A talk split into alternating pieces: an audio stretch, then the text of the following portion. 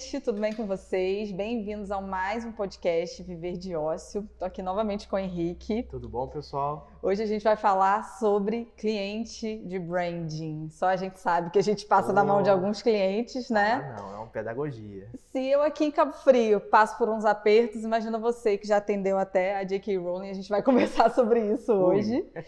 Ó, quando a gente descobriu que ele tinha feito a capa do Harry Potter Brasil, a gente ficou doido na nossa equipe. Tem um monte de gente que é mega fã. Inclusive, hoje era para Paula estar tá aqui, porque ela é alucinada por Harry Potter. Então, ela falou: não, esse podcast eu quero participar. Mas, infelizmente, ela ficou doente e hoje eu vou assumir essa missão aqui. Henrique, o maior desafio para a gente, quando a gente entra no atendimento com o cliente, disparado, e a gente sempre fala isso na página da OSS, é fazer o cliente entender o que é branding e o que não é branding. Você já sentiu essa dificuldade assim na, no mercado de entender alguns termos que são muito nossos, entender a diferença de um serviço para o outro? Você já passou por isso? Já passei bastante porque dentro das agências e muito o escritório de designer nem tanto, Yasmin, mas dentro das agências as áreas são muito segmentadas.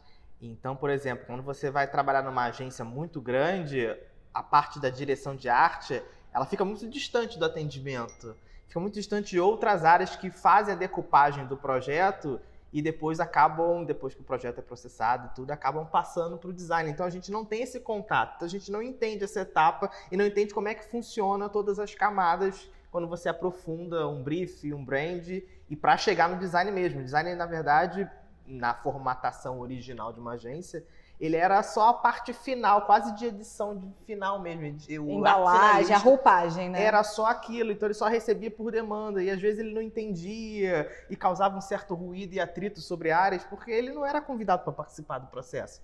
Ele estava lá na, na, ponta final da cadeia. Então isso é muito ruim, assim, porque de fato precisa de uma pedagogia que volte o design e que entenda que o design também faz parte do processo, porque ele, na verdade, ele é tudo. Exatamente.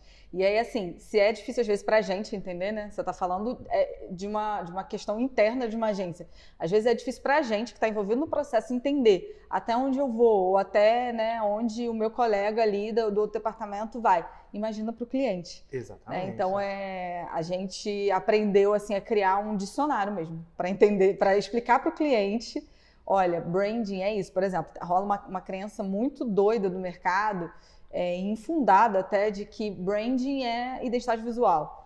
E a gente sabe que não é, que branding mesmo, identidade visual, tem esse nome porque é identidade visual. O branding, ele é justamente a gestão da marca, que consiste em um trabalho que não é pontual, né? Então ele não é um job, ele não é ali um projeto, um, um processo só, mas ele é algo que começa na construção da marca, no desenvolvimento da identidade verbal, no desenvolvimento do conceito, alinhado à estratégia, o que aquele modelo de negócio precisa para poder é, funcionar de forma prática, né?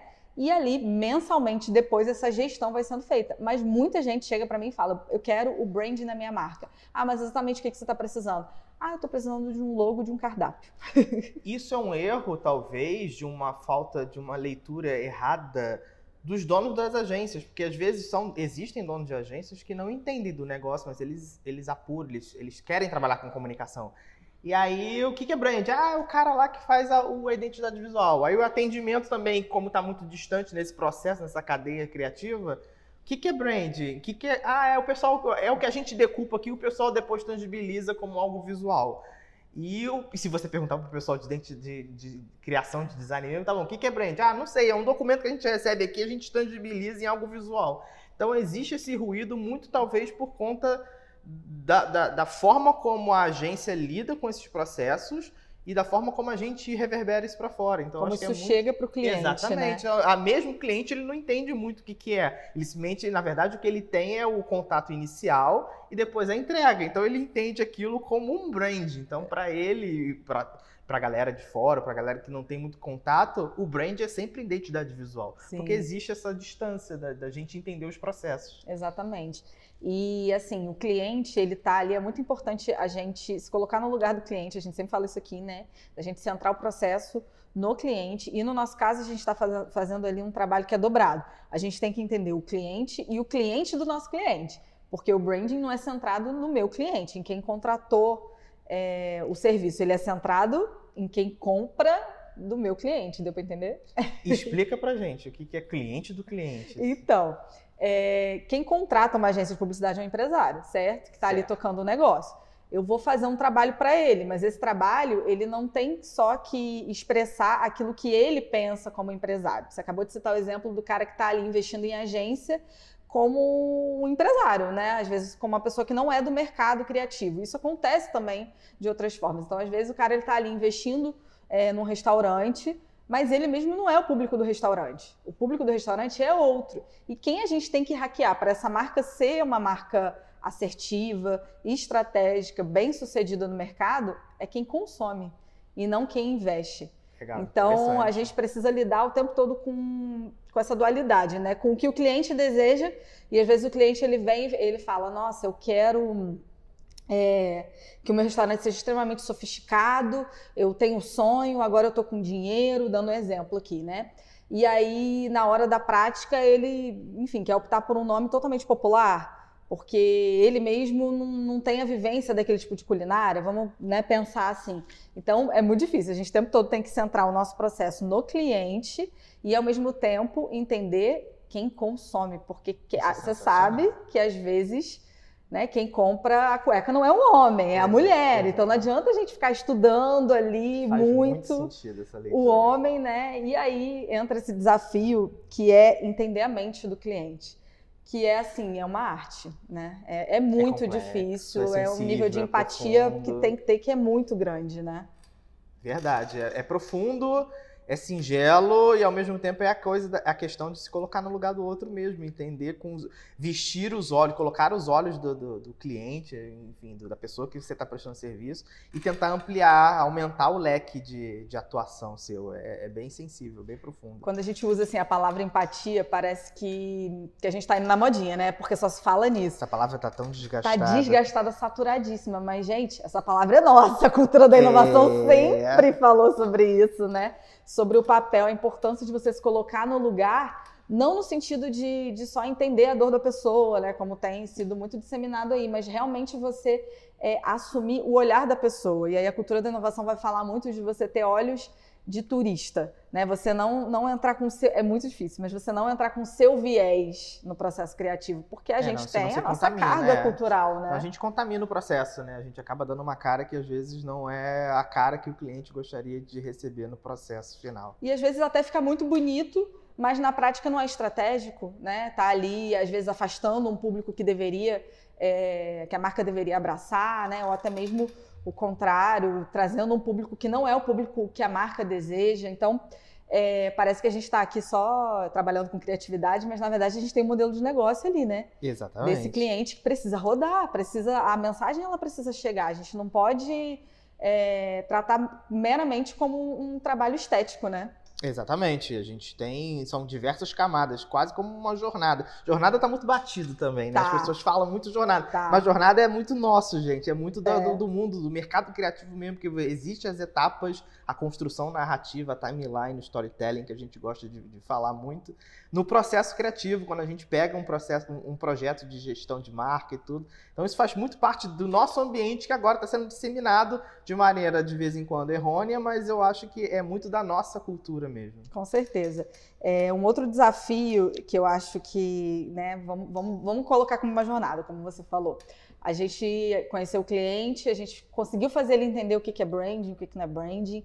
Né? Depois a gente é, conseguiu fazer ele entender o que, que ele vai receber ali de, de, de, serviço, no caso, né, de produto. Mas, na hora da gente defender, é um grande desafio também a gente, às vezes, conseguir explicar qual a essência do projeto, né? como que a gente chegou naquilo. Muitas vezes, o cliente vai ter que colocar também a nossa lente para entender aquilo que foi feito. Né? Muitas vezes a gente vai para ali para uma defesa de criação com, com algo muito ousado, muito diferente. Às vezes a gente, a gente toma essa, esse risco aqui de, de arriscar, de falar assim, vamos levar uma coisa diferente do que ele pediu. Ele pediu amarelo, mas vamos levar outra cor para a gente poder justamente ter essa liberdade criativa, né? E, e às vezes é muito difícil, porque o cliente também tem o repertório dele, né? Como que você lida assim com defesa de criação?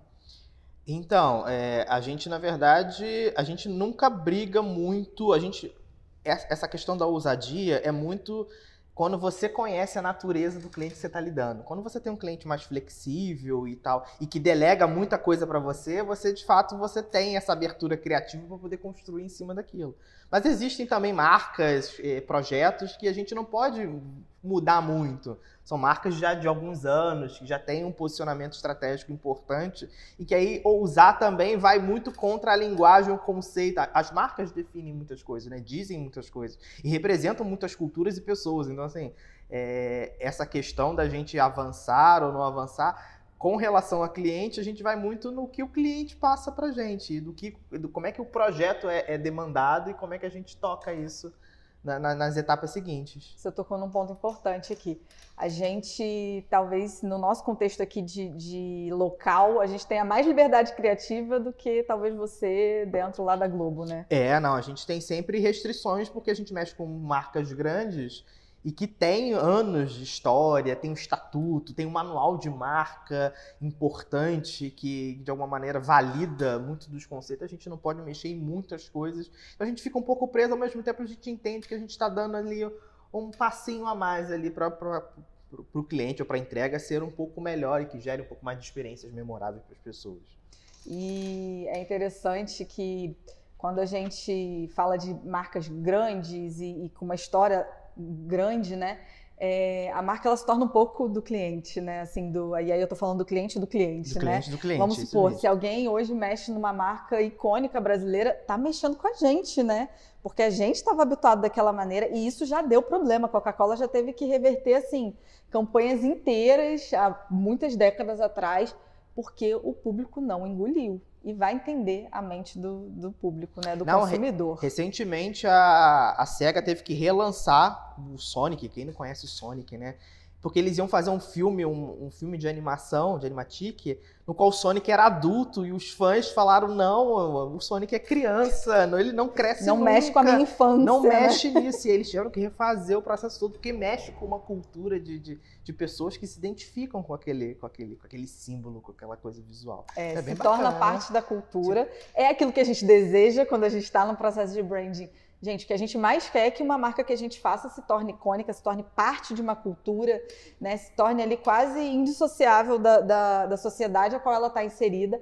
Mas tem o lado B também. Na hora de renovar, na hora de mexer, a gente precisa ter muito cuidado. A gente está falando aqui de processos né, de, de branding com perfis de clientes. E aí agora eu quero entrar no assunto que eu acho que muita gente, pelo título, quer saber.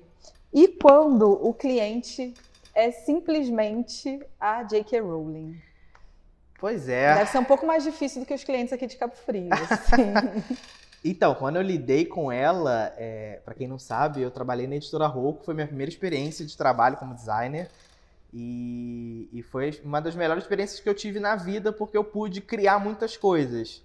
Menos quando fiz o trabalho do Harry Potter. Porque o trabalho do Harry Potter é um trabalho que eu tinha 10 anos de Brasil via o Paulo Rocco, que é o editor que fundou a editora Rocco e que trouxe os direitos autorais da marca Harry Potter para cá. Para quem não sabe, a Rowling tentou vender no Brasil através de um intermediário que a gente chama do produtor editorial.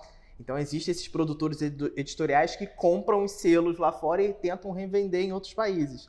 Esse produtor editorial chegou no Brasil e bateu na porta de todas as editoras que você possa imaginar. Companhia das Letras, Sextante, e nenhuma quis abarcar a história de um bruxinho mágico, não sei o que. O Paulo Rocco comprou e deu o sucesso que deu, assim. Ele, ele tem uma visão muito boa, né? Ele trouxe Thalita Rebouças e, enfim, outros autores muito tem importantes. Tem um faro bom, né? Tem um faro bom, mas ao mesmo tempo que ele tem um faro bom, quando a gente fez a edição, e eu tive o privilégio de, de poder construir junto com, com, com eles, é, eles já tinham 10 anos de estrada.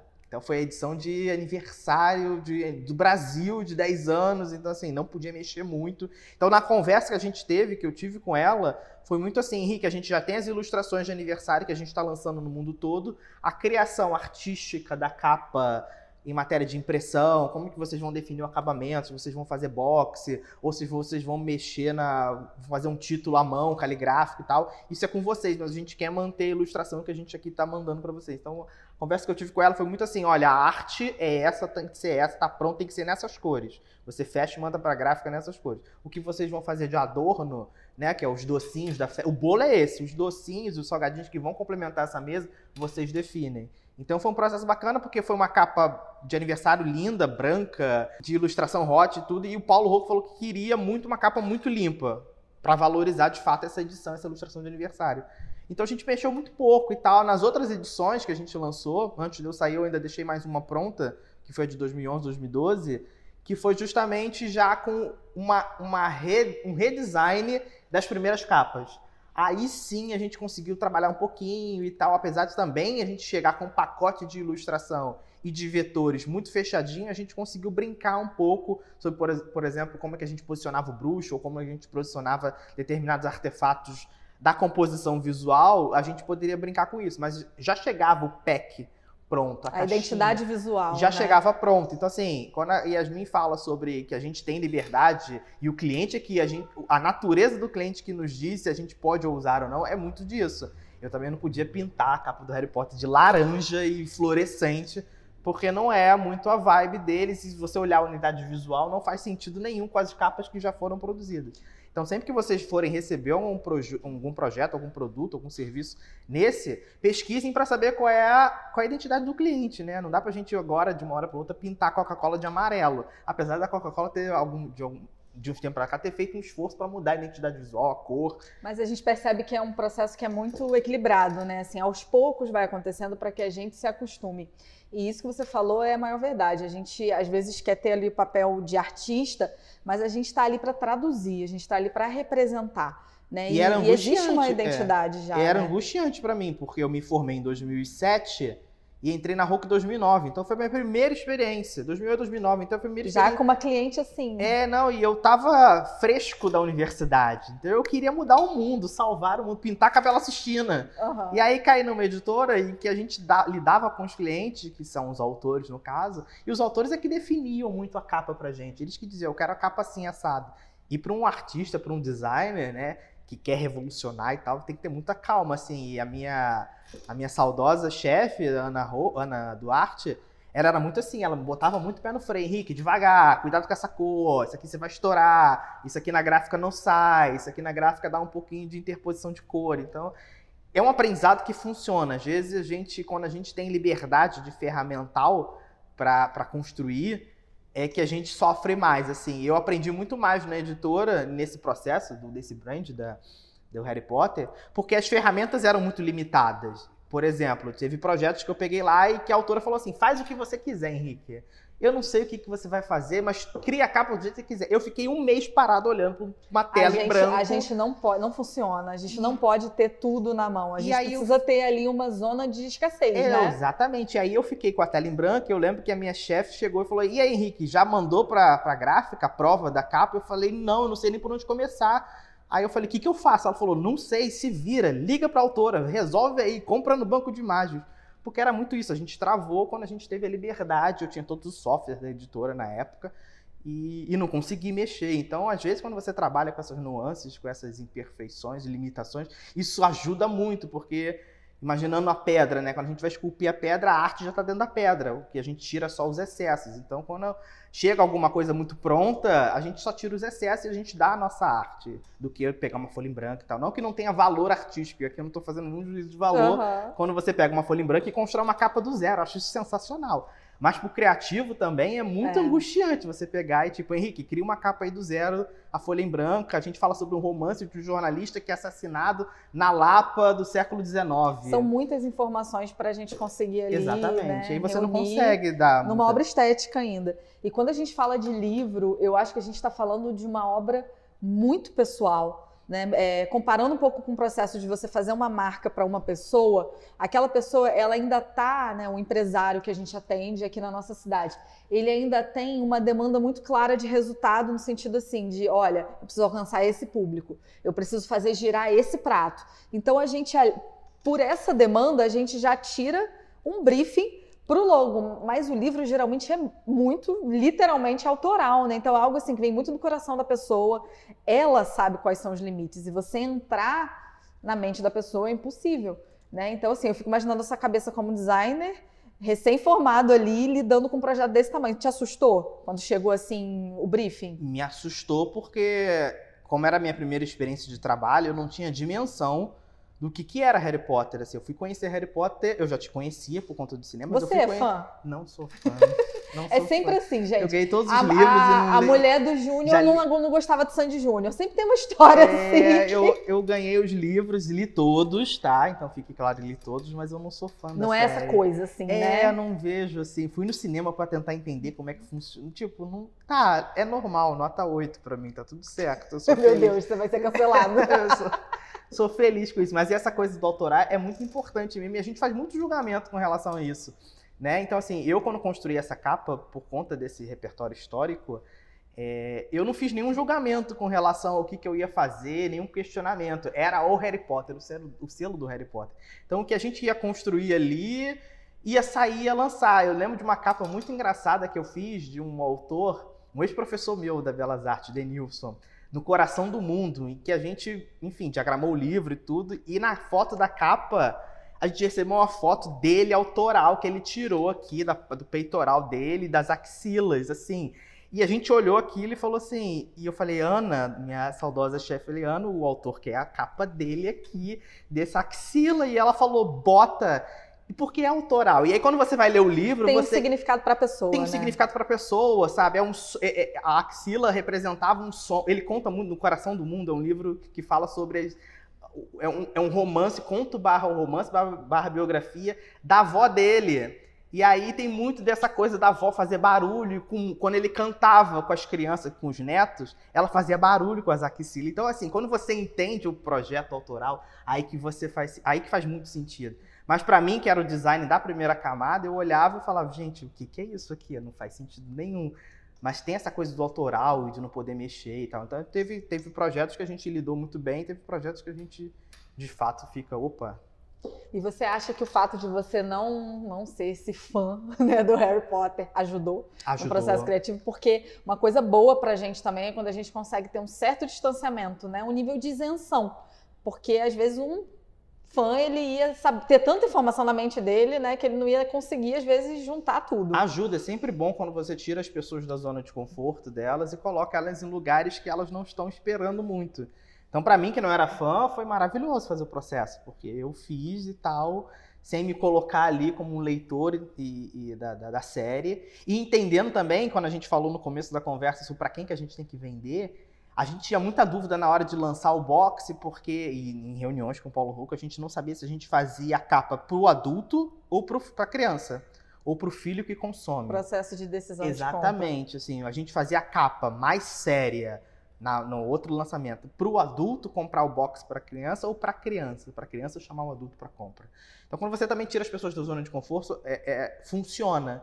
Né? Eu, quando era coordenador do Nave, eu, achei, eu achava engraçado que eu pegava o professor de animação e botava na aula de vídeo. E aí o cara, eu não sei mexer em vídeo, não, mas aí ele. E aí ele fazia umas criações sensacionais, porque era uma área que ele não dominava e os alunos aprendiam junto com ele, ele tinha repertório zero, os, os alunos também tinham repertório zero e a coisa funcionava. É mais ou menos é, o que eu falei do olhar de turista, né? Quando a gente sai da, do, da nossa cidade, do nosso lugar, a gente vai para a cidade dos outros, a gente vê menos problema, a gente, né, a gente romantiza até um pouco, então acho que isso ajuda no processo criativo, né? Com certeza, com certeza. E vem cá, como é que foi o contato com ela? Você realmente falou diretamente com a J.K. Rowling? Sim, na verdade a negociação foi toda com os editores, chefes, né, a Ana Paula e a Ana Duarte, que eram os editores dos selos jovem, jovem infantil jovem da Rocco e o selo tradicional da Rocco. E aí, em determinado momento, foi a negociação com os chefes e passaram para a gente, a gente, equipe de design, só tínhamos três designers na época. E colocou na secretária lá no Viva Voz, e a gente conversou com ela justamente para alinhar o que de fato a gente podia mexer e o que a gente não podia não mexer.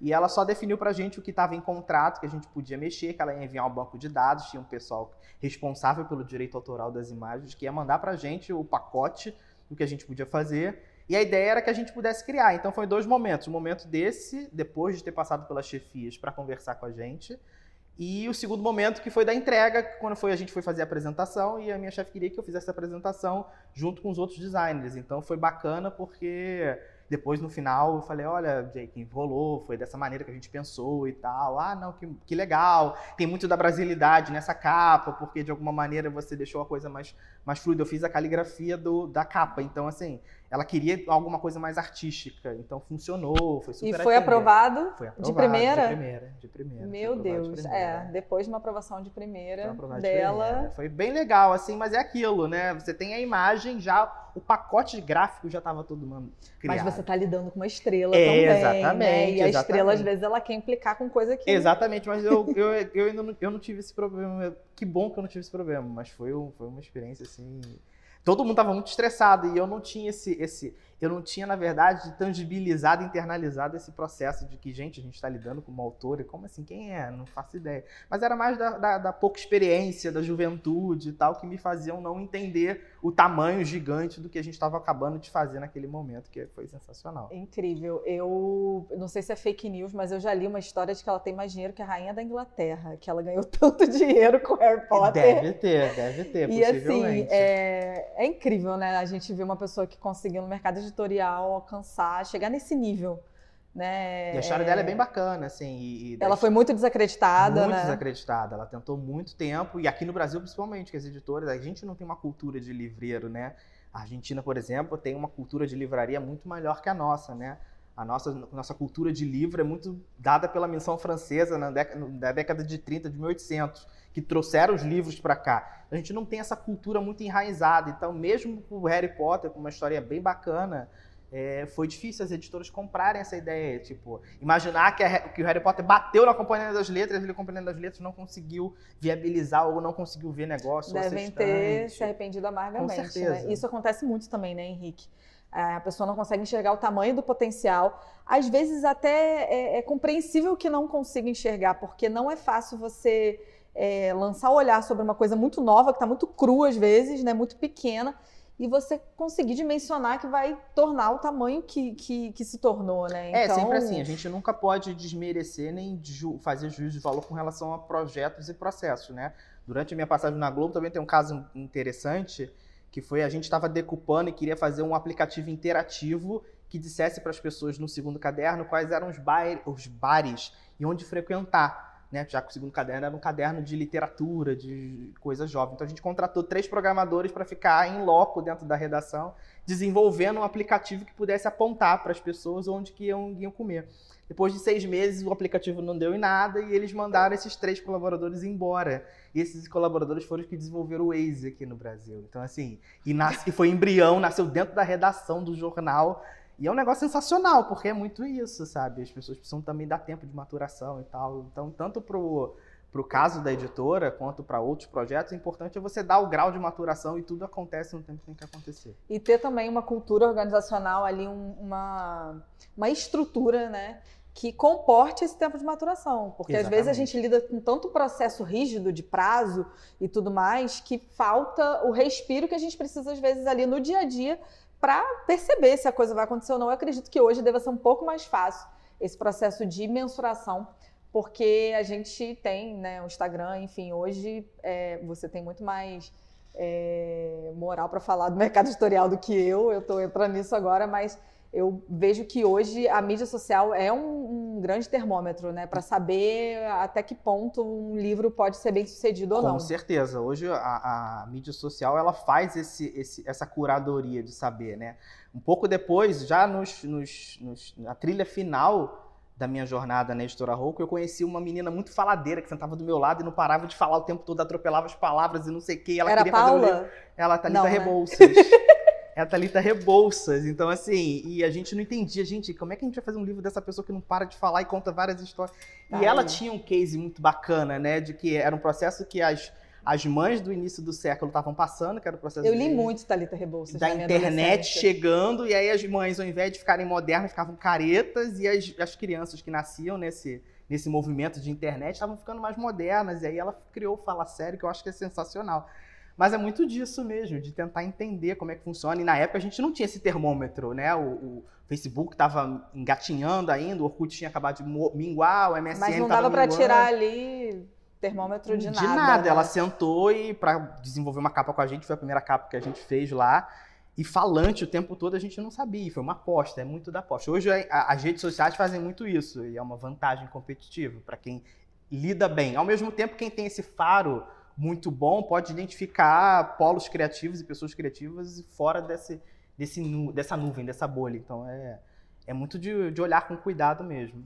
E uma coisa muito legal que a gente tira dessas histórias, né, quando a gente vê o sucesso, o tamanho, a fortuna que a pessoa criou.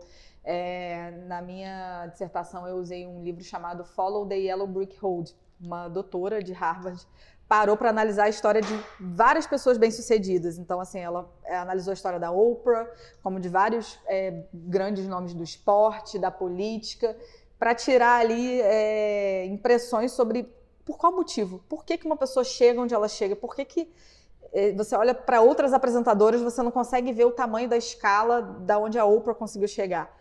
E o que ela conseguiu entender foi que era comportamento, e um dos comportamentos, insistência, resiliência. Então, todos esses aí, a J.K. Rowling, como a Thalita Rebouças aqui no Brasil pra gente, e tantas outras pessoas conseguiram por insistência, porque conseguir aguentar aquele limbo ali, que às vezes alguns anos ou alguns meses que a gente precisa ficar falando com as paredes, De que a gente precisa mesmo. aguentar ou não. A própria Madonna passou por isso, né? Tantas pessoas passaram por isso.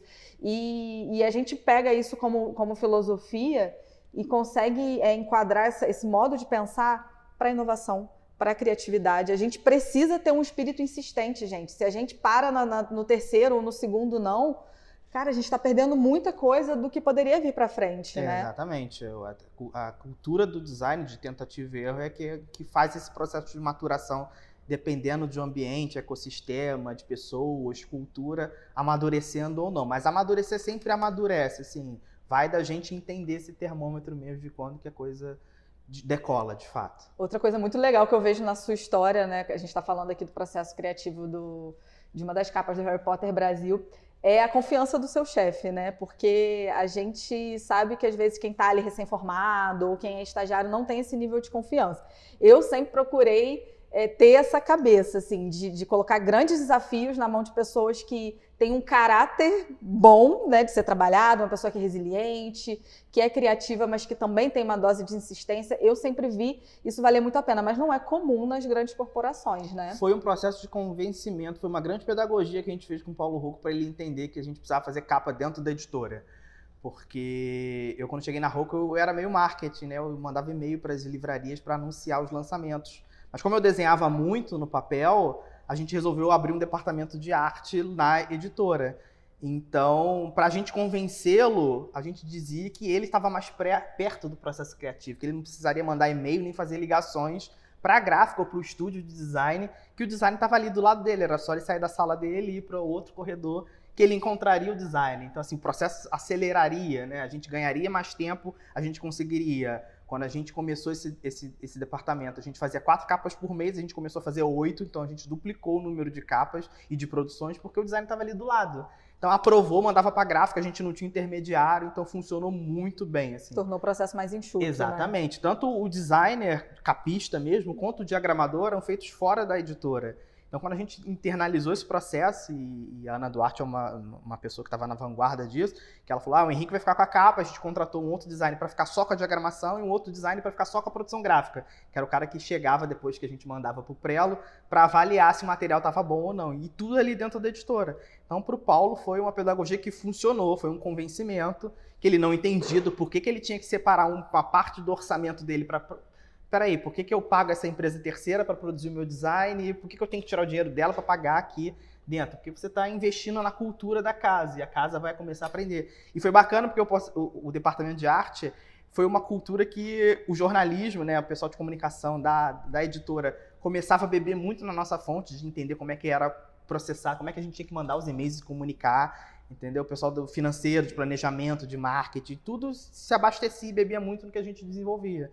Então é um processo onde todo mundo aprende, assim, e a, e a editora na época deu uma curva de crescimento assim bacana para no final de 2009, 2010 a gente ser indicado ao Jabuti. Então assim foi muito, muito, muito legal mesmo. Foi um movimento bem, bem disruptivo. Incrível, gente. Eu quando quando a gente descobriu essa história, né? a gente não age naturalmente, porque na nossa equipe tem uma galera aí que é muito fã e que é apaixonada. E quem é fã de Harry Potter é fã de Harry Potter, né? Eu, eu É uma- uso isso para calar os meus alunos. Eu lembro que a primeira vez que eu entrei em sala de aula, primeiro ano de ensino médio, os alunos gritando horrores e pulando e cadeiras voando. E aí eu fiz um silêncio, silêncio, silêncio. Falei, eu fiz a capa do Harry Potter, todo mundo sentou. aí a gente começou a falar. Então, tudo bom, Só pessoal? Bom faltava tirar uma varinha. É, assim, tudo né? bom, pessoal? Bom dia, sou Henrique. Então, assim, funciona porque tem uma galera que consome muito conteúdo, faz, faz Não, que são sentido. apaixonados. Cada geração com seu, com seu vício, né? Exatamente. Gente, estamos chegando ao fim aqui do nosso podcast. Deixa seu comentário. Espero que vocês tenham gostado de saber aí os bastidores. Não me cancelem, por favor, só porque eu não gosto de Harry É, Potter. ele tá? não gosta, mas ele fez a capa, então ele de alguma maneira participou aí desse, dessa história, né? É, quero saber de você, qual é o tipo de cliente que você não suporta atender, seja no branding, no design. Conta pra gente, porque hoje a gente falou aqui sobre uma cliente bem peculiar, né? Mas tem cliente para todo tipo, tem cliente que às vezes é mais difícil até do que essa galera que é grande. No final das contas, cliente é cliente. Cliente é cliente e esse BO é nosso, né? Exatamente. Esse BO é segurar. nosso. hein? Foi um prazer estar aqui com vocês de novo. E siga a gente nas nossas mídias, arroba Viver de Ócio, em todas as mídias sociais. Um beijo. Beijo, pessoal. Até a próxima. Tchau, tchau.